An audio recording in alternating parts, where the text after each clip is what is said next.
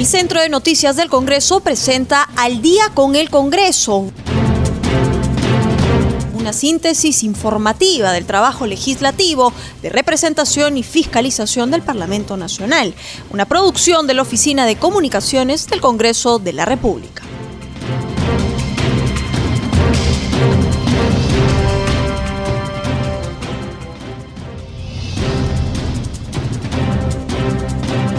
Están amigos? Muy buenas noches, ya estamos en el programa Al día con el Congreso. Los saluda Rómulo Vargas y los acompañaré en esta hora informativa con las principales noticias del Parlamento Nacional. Y antes de ir a los temas de fondo, quisiéramos hacerle recordar a nuestros oyentes vía la sonda de Radio Nacional que estamos en el día 474 del estado de emergencia por la pandemia. Debemos de seguir cuidándonos, usando todos los protocolos que ya sabemos, lavado de manos constante utilizar doble mascarilla y si va a lugares públicos concurridos, haga uso de su protector facial. Ya lo sabe, este virus está más agresivo y solo depende de nosotros para no ser contagiados. Y a esta hora tenemos en la línea telefónica al congresista Axalón Montoya, integrante de la Comisión de Salud, miembro de la Comisión Especial COVID-19. Congresista Montoya, muchísimas gracias por haber accedido a la entrevista. No, muchas gracias a usted y nuevamente por esta oportunidad y un saludo siempre a nuestro país y a mi querida región Amazonas. Congresista Montoya, quisiéramos abordar con usted diversos temas, ya que desde el miércoles se vienen debatiendo en el Pleno temas muy importantes y uno de ellos ha sido, el día de ayer se aprobó la Ley Nacional del Cáncer. Esto con el propósito de garantizar a toda la población una cobertura universal, gratuita y prioritaria a los servicios de salud ante un diagnóstico confirmado de cualquier tipo de cáncer. Es una buena noticia para la población congresista y también como gestor de esta iniciativa, darle la bienvenida y si podría explicar el tema. Muchísimas gracias. Sí, muchas gracias y en realidad muy contento porque eh, por primera vez se ha dado este tipo de ley, es una ley histórica y el Congreso pues estaba a la altura de lo que la sociedad necesita, sobre todo en el tema de salud y mucho más delicado en lo que se refiere al cáncer.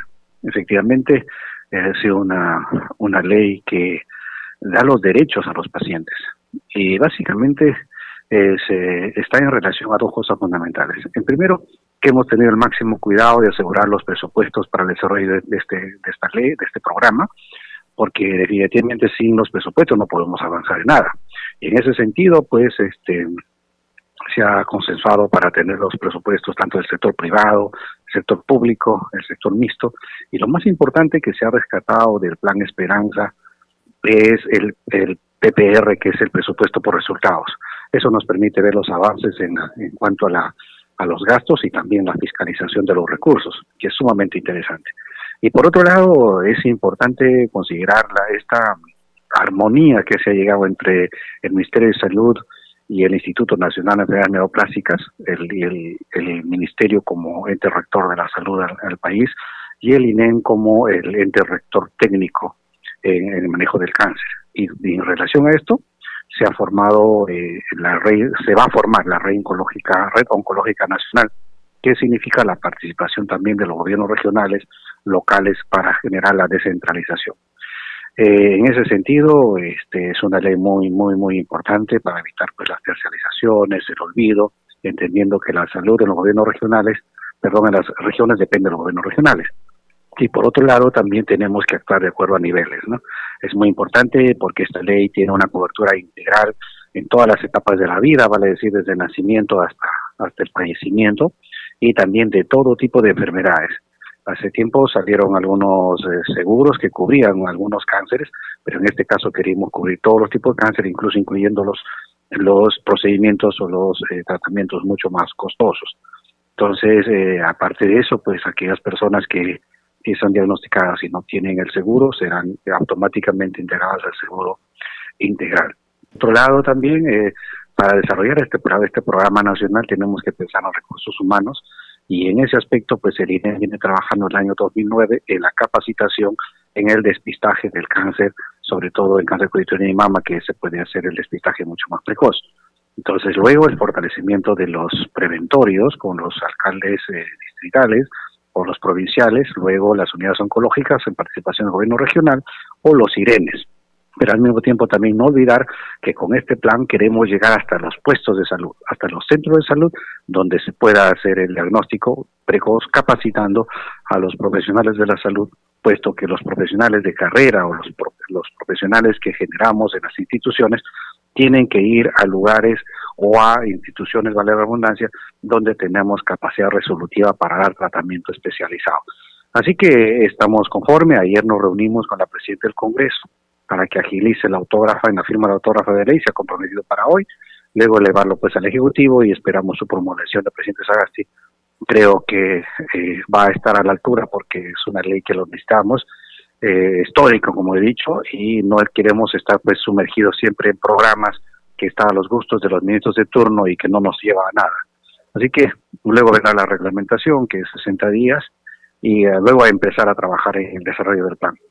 Congresista Montoya, según el boletín epidemiológico del Perú emitido por el Centro Nacional de Epidemiología, Prevención y Control de Enfermedades del Ministerio de Salud, en el país cada año se diagnostican anualmente más de 66 mil casos nuevos de cáncer y se estima que fallecen más de 32 mil personas por esta enfermedad.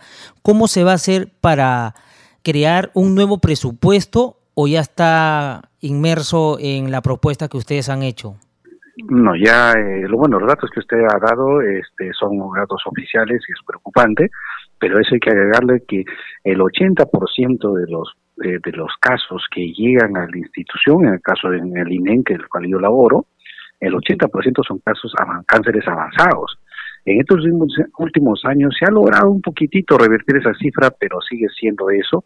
Y, y valga pues la aclaración y también eh, digamos, ser claros y, honestos, muchos de los pacientes que llegan no podemos hacer casi nada, más que acompañarlos en el dolor y, hablar con la familia que va a fallecer, y eso no queremos nosotros.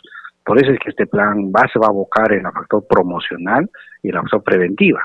Y me estaba olvidando, la acción promocional se va a trabajar en las instituciones educativas para que se difunda el tema del cáncer, eso va a ser en coordinación con el Ministerio de Educación es una tarea muy, muy grande. Los presupuestos están asegurados porque incluso ayer tuvimos una reunión oficial con la jefa del, del CIS, lo cual está completamente de acuerdo en el desarrollo de este, de este plan, porque el tema de salud tiene que ser prioritario, tiene que ser asistencial, tiene que ser solidario y no puede ser hasta, como hasta el momento que es un tema estrictamente eh, de negocios, ¿no? Es un tema estrictamente monetario y eso no puede pasar más en nuestro país.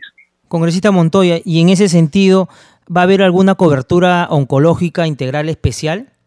Claro, eso es lo que es, justamente el TPR, el 024 es la, normatividad que nos permite avanzar, avanzar en ese nivel que es estrictamente para el manejo del cáncer.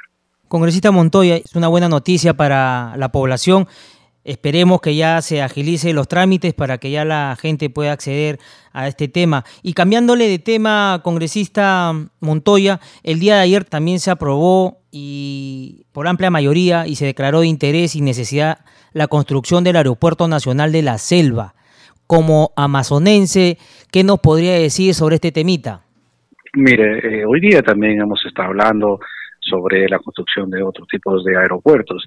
Yo ayer en mi intervención he sido claro, no estaríamos haciendo leyes declarativas que son leyes que exhortan al Ejecutivo, si que desde hace tiempo la visión del gobierno central sería diferente.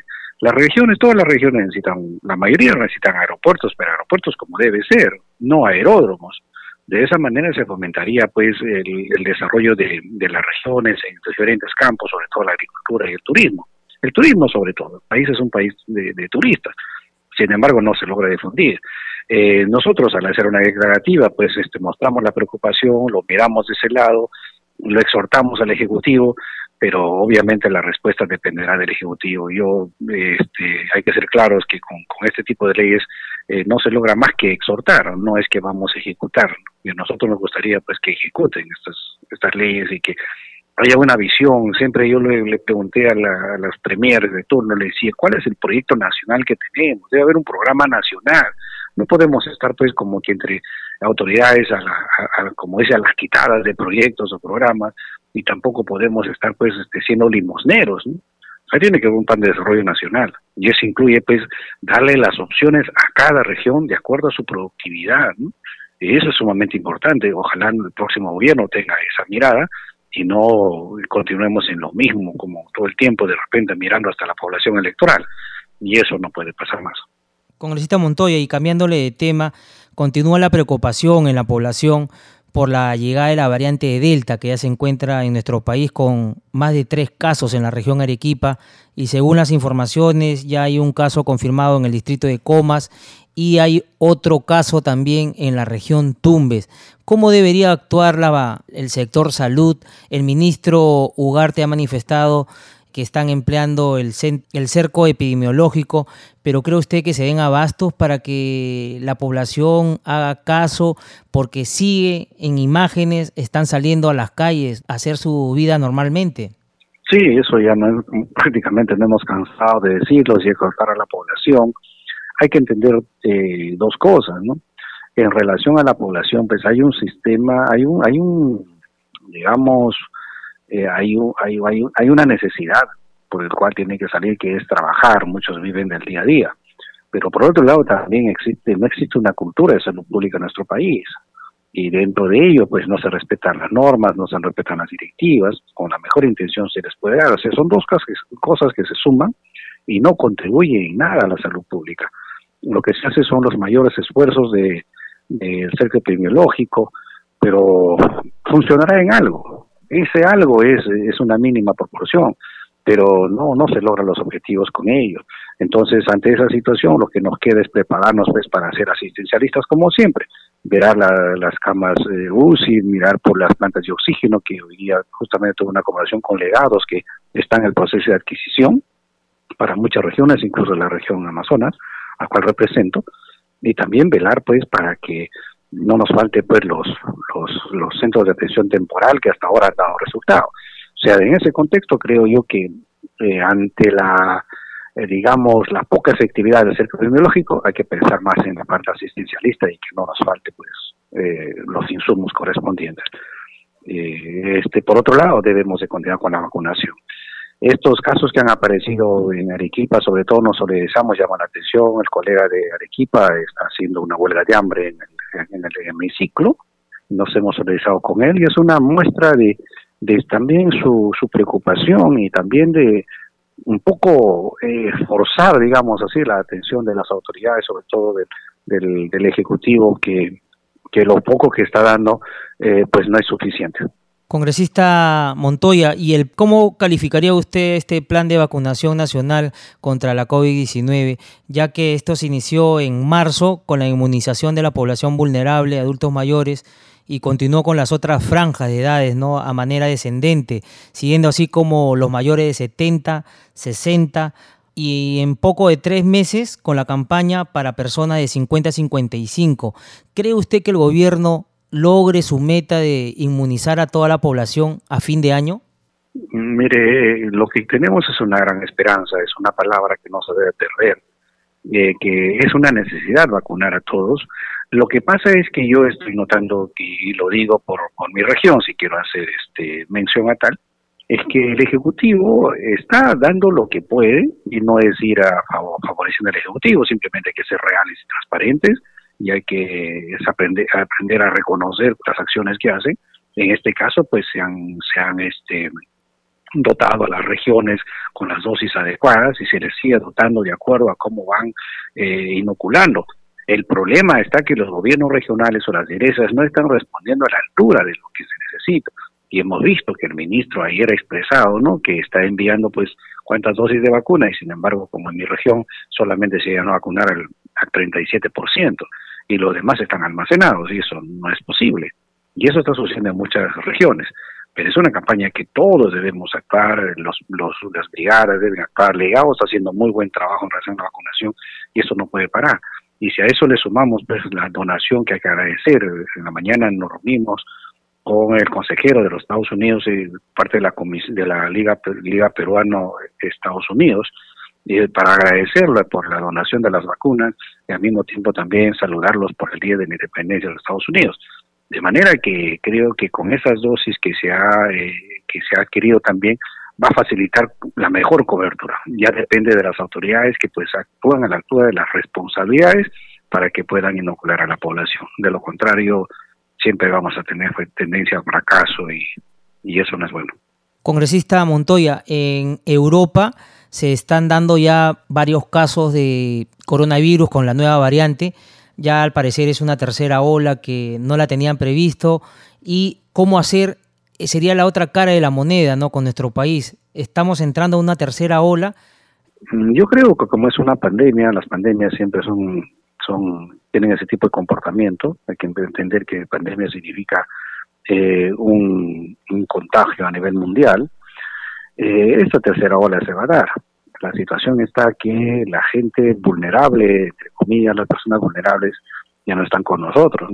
Pero ahora estas nuevas cepas están yendo a gente más jóvenes, jóvenes, incluso hay niños que están siendo afectados y eso es sumamente peligroso. ¿Por qué? Porque aquellos que hemos pasado la primera y segunda dosis, segunda ola, pues vamos a tener como que esa confianza de decir que ya no pasó nada y confiar de repente y exponerse para, para esta nueva cepa y, correr el riesgo.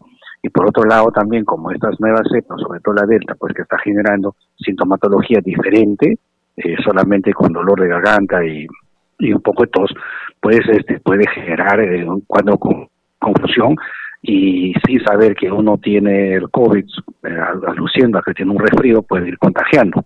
Y esa es una forma de cómo puede incrementarse los casos y eso es sumamente riesgoso. Así que hay que estar preparados, creo yo, para cualquier eventualidad. Porque también esto no, no va a terminar una tercera ola, si tiene una tercera y luego vendrá, porque como muchos epidemiólogos han dicho, el virus va a venir a quedarse. Esto no se va a ir y hay que estar preparados los próximos años, tendremos también los casos y ojalá estemos a la altura para poder entenderlos. Congresista Montoya, ¿y cómo hacer con estas reuniones y los famosos privaditos que hacen algunos artistas desconociendo a la ley? Bueno, ¿qué, te puedo decir? Estamos en un país donde la, la irregularidad y la impunidad campea. Esa es parte de nuestra cultura que se llama la criollada, la ley del más vivo, pero a veces hay que aprender a ser responsables lastimosamente uno aprende cuando pasan estos casos en la familia, cuando se enferman o fallecen, ahí recién uno aprende, pero ese aprendizaje no te conlleva a recuperar tu familiar. Yo creo que de poco a poco tiene también la parte reflexiva, ¿no? Yo veo por muchos lugares, es decepcionante que he recorrido, sobre todo la semana de representación, incluso concentran peleas de gallos, ¿no? Hacen sus polladas, hacen cumpleaños, bodas, con todos los, como antes se hacían, sin pandemia. Y eso es un acto de irresponsabilidad. Ojalá, ojalá nuestras nuevas generaciones pues logren una cultura de salud pública y las cosas puedan cambiar. De lo contrario, como repito, siempre vamos a estar lamentando pérdidas y lamentando eh, situaciones cuando no se cumplen los programas. Congresista Montoya, muchísimas gracias por haber estado con nosotros y dado estos minutos para conversar con usted. Sé que está en plena actividad del Pleno. Muy amable. Sí, muchas gracias, al contrario, gracias a usted por dar la oportunidad y también decir a nuestro país que desde la Comisión COVID estamos haciendo las sesiones centralizadas y este domingo y lunes estamos en el región Amazonas en Chachapoyas para ver todo el problema del COVID. Así que eh, también les invitaría a toda mi, a todo el país, una vez pasada la pandemia, cuando ya haya una reactivación como debe ser, visiten nuestra región Amazonas que es muy, muy bonita, hay muchos recursos culturales, naturales que que tenerlo, sobre todo nuestra fortaleza escuela, para que conozcan. Muchas gracias. Chao, chao. Continuamos con el programa y a esta hora de la noche nos trasladamos hasta el Congreso de la República. Tenemos información en vivo con nuestro colega de la multiplataforma de CNC Televisión, Francisco Pérez, para que nos brinde las últimas noticias del legislativo. ¿Cómo está Francisco? Muy buenas noches, te escuchamos. Buenas noches, Rómulo, ¿cómo estás? Eh, buenas noches a nuestros amigos y amigas oyentes. Así es, diversas actividades en el Congreso de la República. Continúa la sesión del Pleno del Congreso donde se han venido discutiendo diversos eh, temas. Pero antes de informarles sobre ello, contarles el comunicado que ha publicado ya la Oficialía Mayor del Congreso. Esto en camino a lo que será el inicio de las funciones del nuevo Congreso, que estará funcionando a partir del 26 de julio del presente año y que será el encargado de recibir al eh, nuevo mandatario para lo que será su primer mensaje al Congreso, su primer mensaje a la Nación en este próximo 28 de julio. La Oficialía Mayor del Congreso ha publicado el comunicado donde se define a los integrantes de la mesa directiva de la Junta Preparatoria. para el proceso de constitución del Congreso para el periodo parlamentario 2021-2026. El comunicado señala que de acuerdo a lo establecido en el tercer párrafo del artículo 8 del reglamento del Congreso, se comunica que según información publicada y comunicada por el jurado de elecciones sobre los resultados de las elecciones generales del 11 de abril del 2021, el congresista electo Bernardo Jaime Quito Sarmiente, quien ha tenido la mayor votación preferencial del grupo político que obtuvo la mayor votación, en este caso la nueva bancada del partido Perú Libre. Asimismo, también se ha comprobado con la revisión de los documentos de identidad obtenidos por la Oficialía Mayor que los congresistas Enrique Wong Pujada, congresista electo por Podemos Perú, y Rosángela Barbarán Reyes, eh, el congresista electa por Fuerza Popular, son los de mayor y menor edad respectivamente. Entonces son ellos tres quienes estarán conformando la mesa, la junta preparatoria, la mesa directiva de la junta preparatoria, integrada por el congresista Quito Sarmiento, quien la va a presidir, así como los legisladores electos eh, Enrique Wong y Rosángela Barbarán, quienes actuarán como primer y segundo secretario. Hay que indicar que según el artículo 8 del reglamento, la mesa directiva de la Junta Preparatoria entra en funciones entre el 15 de julio y el 21 también de dicho mes.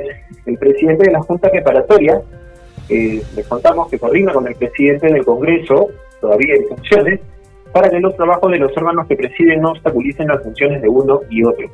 En caso de diferencia, prima la decisión del presidente del Congreso, quien en todo momento dará facilidades para que se reúna y cumpla sus funciones la Junta Preparatoria, que será también la encargada de preparar todo el proceso para la elección de la nueva mesa directiva del Congreso de la República, que como decimos entra en funciones ya a partir del 26 de julio, cuando ah, se elige ya a la nueva mesa directiva y se prepara para lo que será eh, la presentación de presidente o presidenta electos, finalmente proclamados por el Jurado Nacional de Elecciones, esperamos ya en los próximos días. Eh, en el pleno del Congreso se votó una ley para modificar la norma de publicidad estatal, esto con el fin de tutelar el derecho a la información. Con 88 votos a favor y 3 abstenciones, el Pleno del Congreso aprobó el texto sustitutorio del dictamen que propone modificar la, la ley 28874 sobre publicidad estatal con el fin de tutelar el derecho a la información, establecer igualdad de oportunidades y regular la publicidad estatal. El dictamen fue referido por el congresista Luis Herrera Murtado, presidente de la Comisión de Transportes, quien manifestó su deseo de que esto se eh, eleve inmediatamente a Palacio de Gobierno para su promulgación.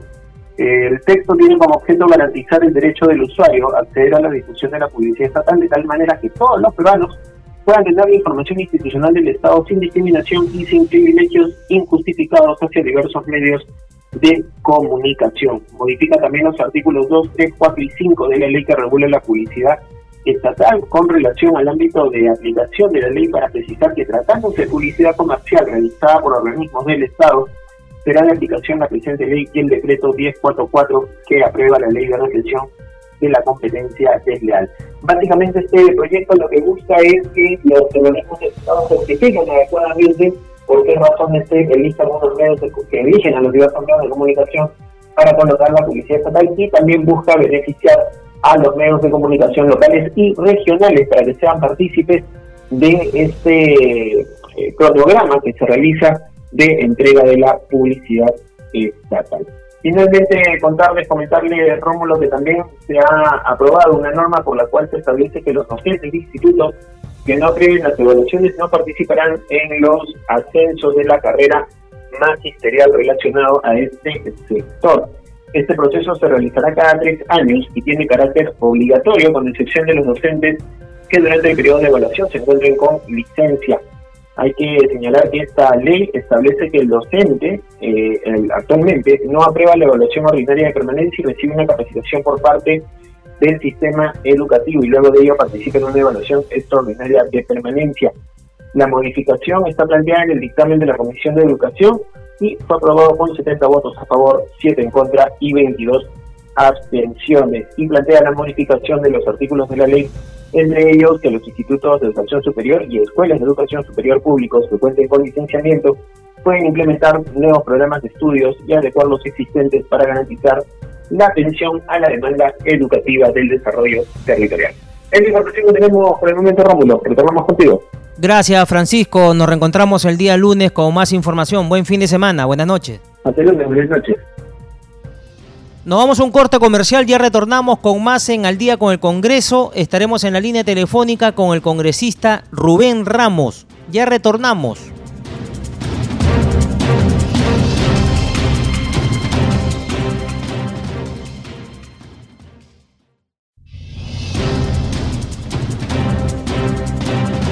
Continuamos con el programa Al día con el Congreso.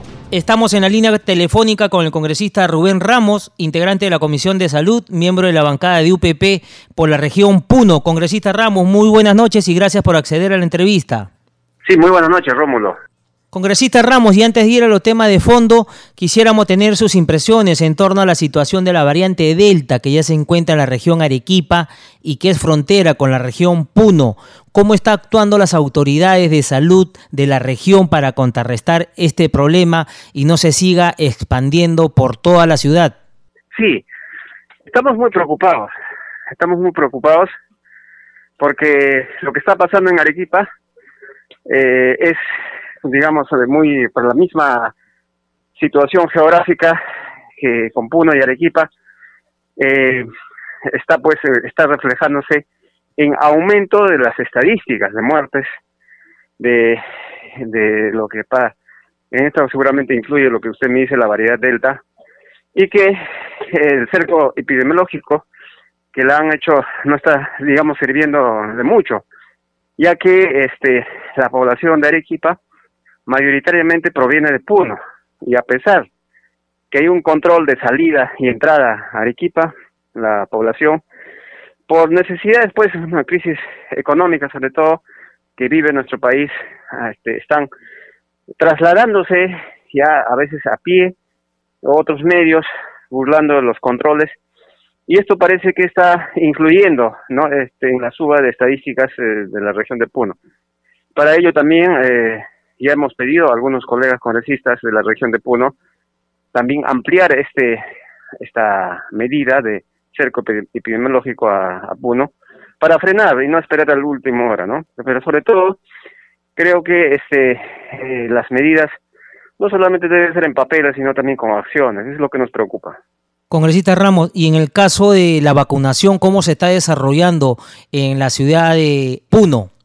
Bueno, eh, es poco lamentable, ¿no? Porque no está, digamos, a ese el avance así como en la, en la capital, en Lima, sino eh, recién está en la ese es este grupo etario de 70 años para arriba, entonces está retrasado en otras palabras.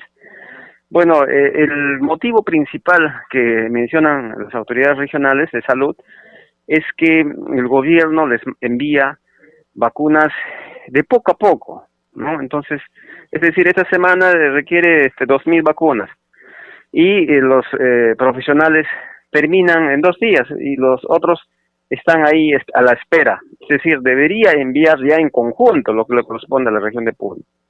Entonces, eso, eso dificulta. No, sé cuál es, a pesar que remitimos documentos en ese sentido para que acelere y aquí hay disponibilidad de establecimientos, de personal para hacerlo con rapidez, pero en lugar de el Ejecutivo acelere, más bien eh, hay una actitud de, retardar. Eso es preocupante y, no, no escucha, pues, a pesar que eh, las autoridades regionales y nosotros, los congresistas también, hacemos esa solicitud verbal y, y escritamente.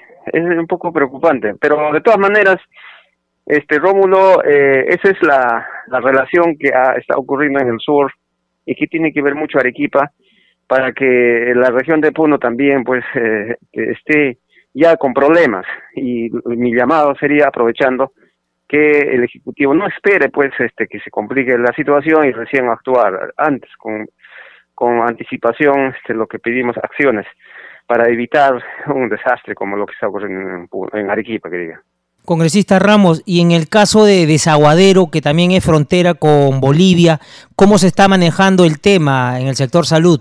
Bueno, eh, como vemos, eh, Bolivia, de alguna manera, este nos, nos a, nuestro país eh, está controlando, manejando de la mejor manera. O sea, mejor que, bueno, no es óptimo, pero mucho mejor que Perú.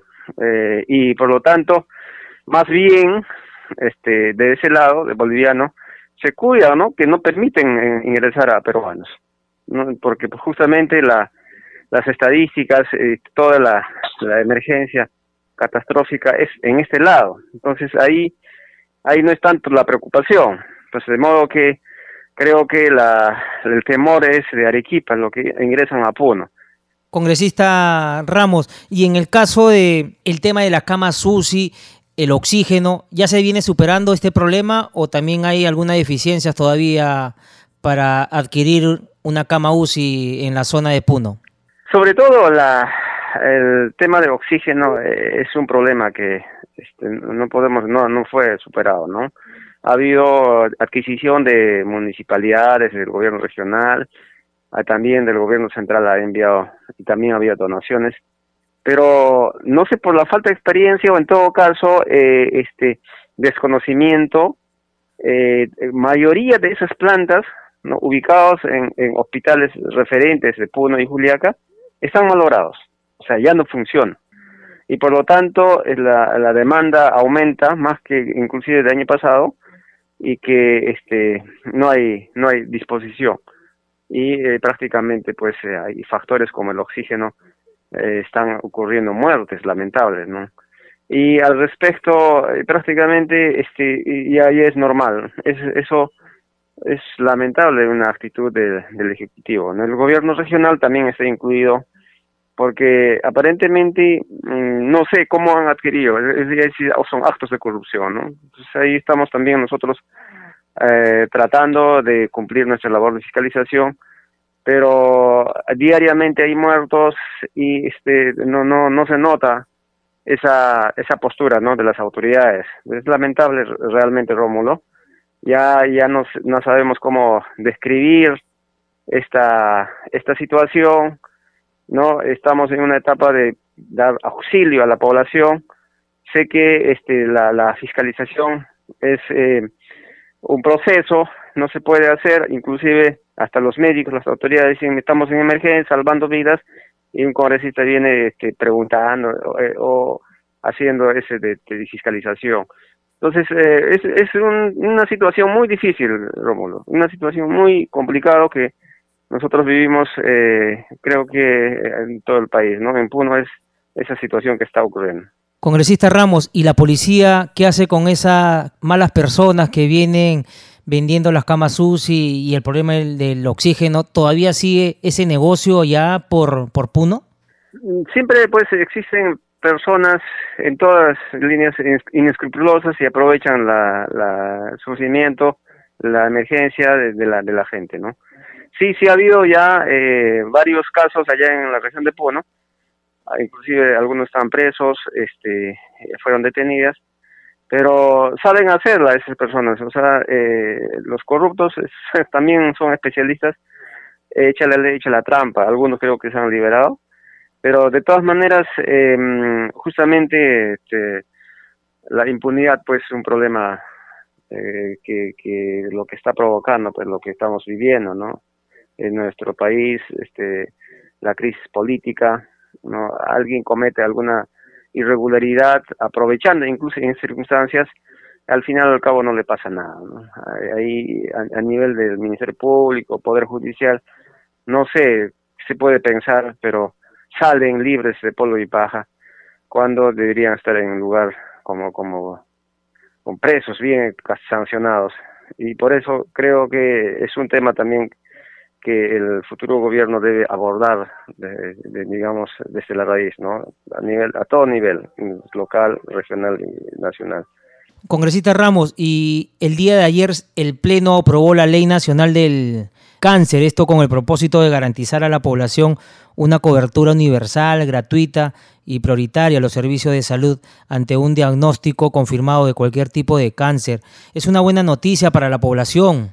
Sí, eh, ¿Sabes qué, Rómulo? La verdad, mira, en este corto tiempo, yo no soy este, un legislador con experiencia, o en todo caso mi segunda vez, eso, entonces yo he comprendido que el problema de fondo de nuestro país es eh, el dinero, economía. Entonces, leyes como la ley del cáncer y, y otros podrían ser en papeles excelentes, oportunos, pero si no dotan de presupuesto estos, quedan ahí. Ese es el problema, ¿no?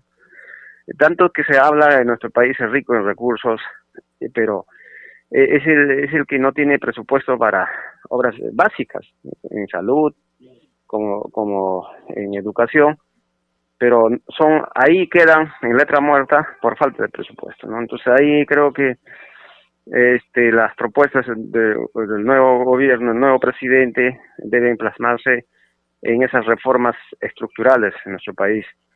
Si bien es cierto, esta crisis este, eh, es sin precedentes, pero no es gubernamental. Yo he llegado a la conclusión, Rómulo, con toda sinceridad, es un, es un problema de sistema que está impuesto hace muchos años en nuestro país. No es un tema simple de gobierno, saliente o un problema del que va a entrar, sino de sistema, de república, ¿no? Entonces, un tema económico que tiene que ver estos eh, proyectos, eh, estas leyes que estamos aprobando para que eh, se ejecuten, se hagan realidad, pero si no van a quedar ahí nomás. Congresista Ramos, muchísimas gracias por haber estado con nosotros y dado estos minutos para conversar con usted. Está en pleno desarrollo del debate y muy amable por habernos contestado. Muchísimas gracias. Congreso en redes. Ahora damos pase a nuestro segmento Congreso en redes. En la línea telefónica estamos en comunicación con nuestra colega del Centro de Noticias del Congreso, Estefanía Osorio, para que nos cuente las actividades de los congresistas en las redes sociales. ¿Cómo estás, Estefanía? Muy buenas noches, te escuchamos. Muy buenas noches, Rómulo. Un gusto saludarte nuevamente y empezamos la secuencia de Congreso en redes con un saludo especial por supuesto, a todos los oyentes de Congreso Radio las regiones de todo el país que nos sintonizan a esta hora. Vamos a iniciar conociendo algunas publicaciones de los congresistas en las redes sociales. Empezamos con la congresista Mónica Saavedra, quien informó en su cuenta de Twitter que sostuvo una segunda reunión de trabajo con su colega Luzmila Pérez, con el viceministro de Prestaciones y Aseguramiento en Salud y con el alcalde provincial de Lauricocha. Este encuentro virtual permitió dialogar sobre la necesidad de priorizar la construcción de un hospital que necesitan los pobladores de Lauricocha en Huánuco. Asimismo, el congresista Aarón Espinosa compartió una fotografía en Twitter, pues se trata de una imagen donde se le aprecia haciendo entrega al alcalde de la provincia de Huamanga, Yuri Gutiérrez. Esta autógrafa de ley que declara de necesidad pública e internacional la construcción del corredor vial y puentes del Bicentenario de Huamanga, Ayacucho, indica que los megaproyectos permitirán el desarrollo e integración de la provincia, mejorando la fluidez vial y la calidad de vida de su población. Por otro lado, el segundo vicepresidente del Congreso, Luis Roel Alba, compartió un oficio que remitió al Ministerio de Salud solicitando informar a la población sobre las medidas sanitarias ejecutadas en Arequipa después de la solicitud de vacunas contra la COVID-19. El parlamentario agrega que todos los poderes del Estado deben contribuir en la recuperación de la salud pública. Y ahora vamos con la cuenta oficial del Congreso de la República en Twitter, que destaca hoy la publicación de la Ley del Sistema Nacional de Ciencia, Tecnología e Innovación, SINACTI. En este cuadernillo de normas legales del Diario Oficial de Peruano usted puede ver que se adjunta un link respectivo para acceder a los detalles de dicha norma. Y un video fue compartido por el congresista Rolando Ruiz en Twitter. A través de él saluda a la provincia de Mariscal Cáceres, la cuna de Gran Pajatén, celebra 81 años de creación política. El parlamentario indica que siente mucha alegría por esta fecha y envía un fraterno saludo y deseos de prosperidad a toda esta población. Bueno, Rómulo, eso fue nuestro segmento Congreso en redes, solo para recordarles a nuestros oyentes que siempre pueden mantenerse informados de las actividades parlamentarias siguiendo nuestras redes sociales en Instagram, Facebook y Twitter. Ya saben que nos encuentran como Congreso Perú. Adelante contigo en estudios.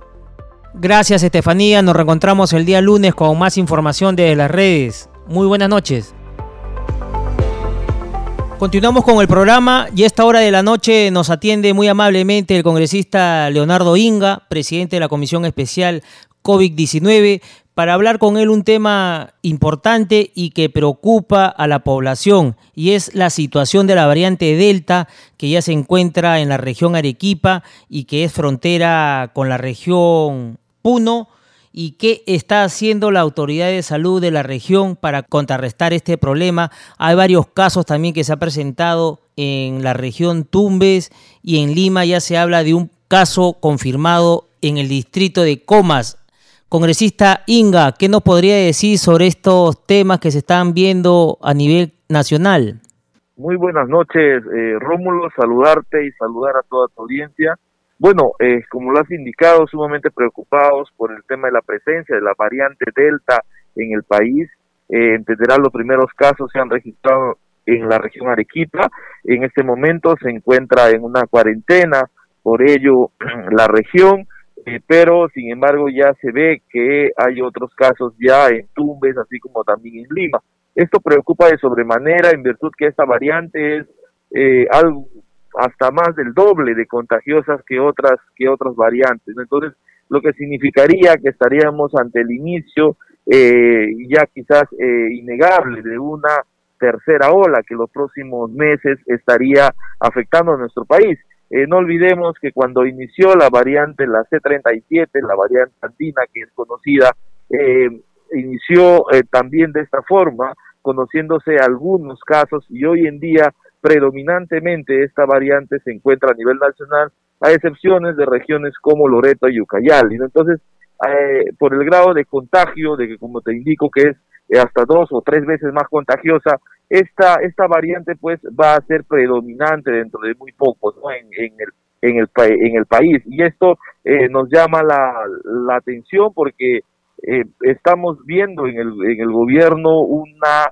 eh, una este, quizás un, un adormecimiento en alguna de las medidas, por ejemplo el tema del oxígeno, no se está avanzando en la en la adquisición de más plantas de oxígeno. Eh, las últimas adquisiciones aún no están instaladas al 100%. Los gobiernos regionales tampoco están avanzando en este tema del oxígeno y por el contrario lo que se ve es disminución de camas UCI cuando deberíamos de incrementar más número de camas UCI, lo que se ve es disminución en las regiones donde que la, varía, la, la pandemia está bajando en su la segunda ola, eh, ya se empiezan a recortar el número de camas UCI por falta de pago al personal que se está registrando en el interior del país. Entonces, esto nos llama poderosamente la atención. Estamos llamando al Ejecutivo a actuar eh, con, eh, con prudencia en torno al inicio quizás de una tercera ola, que no descuidemos el tema del el personal de salud que ha estado desde la primera ola y realmente eh, es preocupante que no se tengan soluciones de, de, los bonos, de los pagos y también de sus contratos. Eso nos preocupa de sobremanera, esperando que eh, acciones como las que han realizado en Arequipa, donde se ha asignado un presupuesto importante de alrededor de 5 millones para dotar de mayor personal, ha sido importante en esta lucha contra la pandemia y debemos eso reforzar a nivel nacional y que este gobierno pues eh, salga teniendo el compromiso de los pagos ya superados para el personal de salud, ¿no? Congresista Inga, y este cerco epidemiológico que se está haciendo en Arequipa está funcionando al parecer, pero la gente, la población no es consciente de la magnitud de la pandemia y sigue saliendo a las calles. Bueno, definitivamente sí hay un tema allí eh, que pasa por la situación del control, de hacer cumplir las medidas de prevención, ¿no? Entonces, Allí eh, no solo es dar las medidas, sino ver los mecanismos necesarios para hacerlos cumplir y ver las facilidades para que la población también lo pueda cumplir. Este tema de la pandemia ha afectado dos sectores importantes, el de salud y sin lugar a dudas el económico, que es uno de los factores que quizá hace que la población tenga o se sienta casi obligado a salir a buscar justamente poder cubrir sus necesidades diarias, porque entenderás que el tema de la informalidad en el país es un tema predominante y ello eh, hace pues que muchos peruanos tengamos que eh, salir a diario a cubrir eh, las necesidades de, de, la canasta familiar. Entonces, esto sin lugar a dudas es uno de, las, de los temas que mayor dificultad ha tenido en la lucha contra la pandemia. Se tiene que articular de mejor forma y el Ejecutivo tiene que plantear las estrategias necesarias para poder tener, contener a la, a la población en, sus hogares. Entonces, ahorita se tiene seguramente una ampliación de unos días más de el, del cerco epidemiológico en Arequipa, pero también se tienen que dar medidas eh, excepcionales, como el tema de algunos bonos o algo, para poder contener también el tema económico. Congresista Inga, ¿y usted la misma idea, opinión del ministro de Salud, Oscar Ugarte, que indica que a fin de año ya estaremos todos los peruanos vacunados? Bueno, la vacunación va avanzando progresivamente. Este, yo pienso que la cobertura hasta fin de año va a ser mayoritariamente, seguramente estaremos alrededor del 90%. Hay un, hay un tema que hemos encontrado en las visitas al interior del país, es que existe un grueso de la población que de, los de los de los segmentos de edades que eh, siempre está alrededor del 5 o 7% que de una u otra forma no quiere vacunarse y esto nos preocupa de sobremanera, sobre todo en regiones del interior del país. Entonces seguramente este número eh, al momento de, tener el informe final estará alrededor del 10% y seguramente solo se vacunará el 90%, ¿no?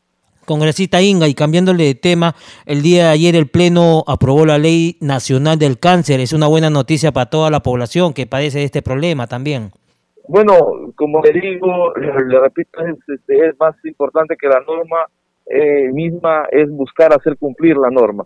En este tema buscamos que esté una reglamentación pronta. Tenemos una ley del cáncer infantil, por ejemplo, que hasta ahora no se ha, no se ha reglamentado.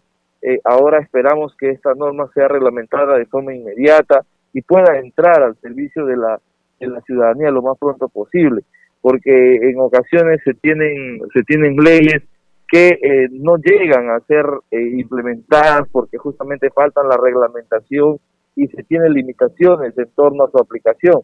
Entonces aquí hago una exhortación al Ejecutivo para que ponga eh, el equipo técnico necesario a trabajar en la reglamentación de esta norma y pueda concretizar lo antes posible en virtud que necesitamos esta ley eh, del cáncer a nivel nacional, ya que eh, hay esfuerzos que se hicieron en su momento que luego pues eh, se paralizaron y esto generó un retroceso en la lucha contra el cáncer y que en el Perú es uno de los de, las causas eh, mayores de muerte también. Entonces hay que tener esto en cuenta y esperamos que el Ejecutivo, el Ministerio de Salud, pueda actuar la forma más pronta posible y tener una reglamentación de esta norma que haga viable su aplicación lo más pronto posible.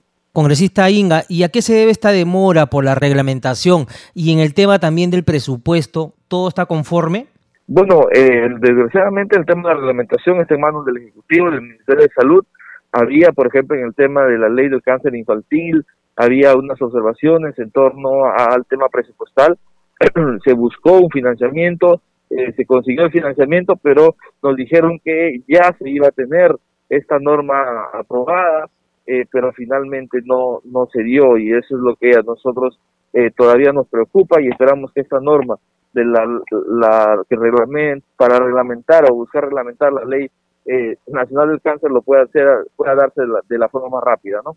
Congresista Inga, el día de ayer también se aprobó en el Pleno declarar de interés y necesidad la construcción del Aeropuerto Nacional de la Selva Central del país. Una buena noticia ¿no? para el interior del país y que también la población pueda hacer turismo y aparte de eso el tema de la comercialización de sus productos, ¿no? Bueno, en general el país tiene que adoptar una una política de interconexión tanto vial, tanto aérea como fluvial en donde corresponda. Eh, yo vengo de una región sumamente eh, carente de conectividad, que es la región Loreto. Eh, yo felicito cuando se presentan proyectos de, de, este tipo que buscan llamar la atención al Ejecutivo de la, buscar la interconexión entre los pueblos al interior del país pero como te repito, más que las normas, acá lo que tienen que primar es una voluntad política de buscar la, la hacer una política de Estado de interconexión y buscar, por ejemplo, en, la selva estamos eh, eh, buscando que el Ejecutivo, a través del Ministerio de Transportes y Comunicaciones, que se ha logrado avanzar en este último, en este último año, eh, tener, por ejemplo, el aeropuerto de Yurimaguas en, en Alto Amazonas, en Loreto, funcionando, eh, ya se tiene el expediente técnico, esperamos que a fin de año se pueda ejecutar este importante proyecto.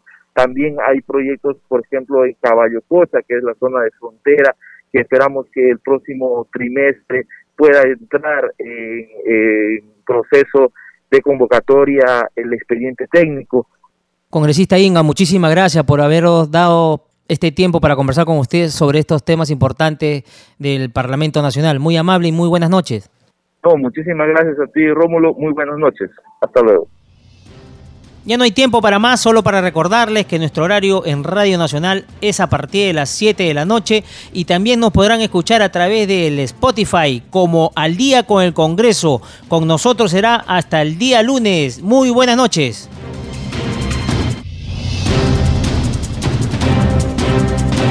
El Centro de Noticias de Congreso presentó Al día con el Congreso una síntesis informativa del trabajo legislativo, de representación y fiscalización del Parlamento Nacional, una producción de la Oficina de Comunicaciones del Congreso de la República. Los invitamos a visitar nuestras redes sociales y sitio web www.congreso.gov.pe.